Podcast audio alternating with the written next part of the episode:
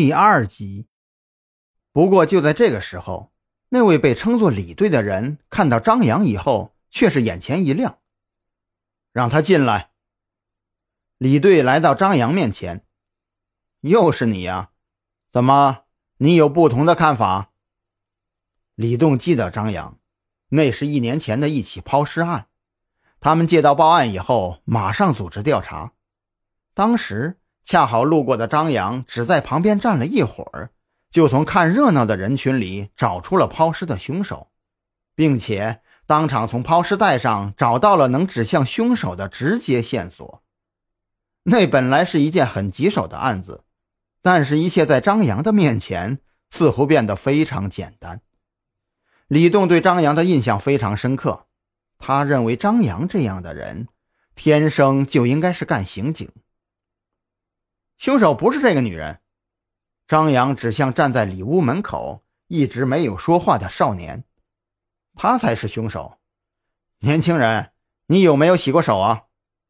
那体格健壮的少年脸色顿时就白了，忙不迭地看向自己的双手，同时腿软的几乎倒下去。不过他的定力还算是好，大概是看清楚了自己指甲缝里没有其他东西。又恢复了镇定。我，我洗手干嘛呀？他到底还是太年轻，殊不知刚才自己那一瞬间的慌乱，早已经引起了负责侦办这个案件的刑警的注意。张先生，你说他就是凶手，有什么证据吗？李栋站了过来，仔细盯着那个脸色发白的少年。张扬一脸无奈的叹了一口气：“哎，这么多证据就摆在眼前，你们为什么就看不到呢？喏，你们看，死者是身中数刀，刀口都是从右上到左下划过，而这个女人是一个左撇子啊。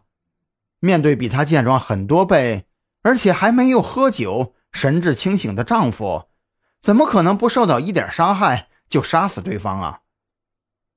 张扬不得不承认，女人布置的很好。她虽然把自己弄得浑身是血，但是不能否认，她的身上并没有伤。没有喝酒，你怎么知道的？一个刑警对张扬刚刚说话的语气非常不满。张扬又是一声叹息，他根本懒得回答这个问题。从地上还没有干涸的血迹上就能判断出，现在距离案发时间不远。男子被砍的肠子都出来了，院子里却是没有半点的酒气，这就很能说明问题呀。还有，你怎么知道他是左撇子的？我们仔细检查过了，这屋子里的一切摆设都证明这里的主人是惯用右手的。说话的刑警被张扬无视，有些恼怒。张扬的目光扫过四周，定格在这个刑警的身上。这里的每一个角落都是证据，难道你看不到吗？为什么偏偏关注这些凶手特意制造出来的假线索？你是怎么判断女主人是左撇子的？那边走廊上的衣架，屋子里的茶具，或者……是遥控器摆放的位置，还是厨房的摆设啊？那位刑警没有再说话。张扬说的这些，全部都是他判断的依据。而且一旁，李栋也给他打了一个眼色。张先生，我们现在需要你把你能看到，而我们看不到的证据告诉我们。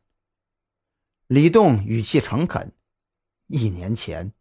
他也像自己的手下一样质疑过张扬，但是被事实虐得很惨。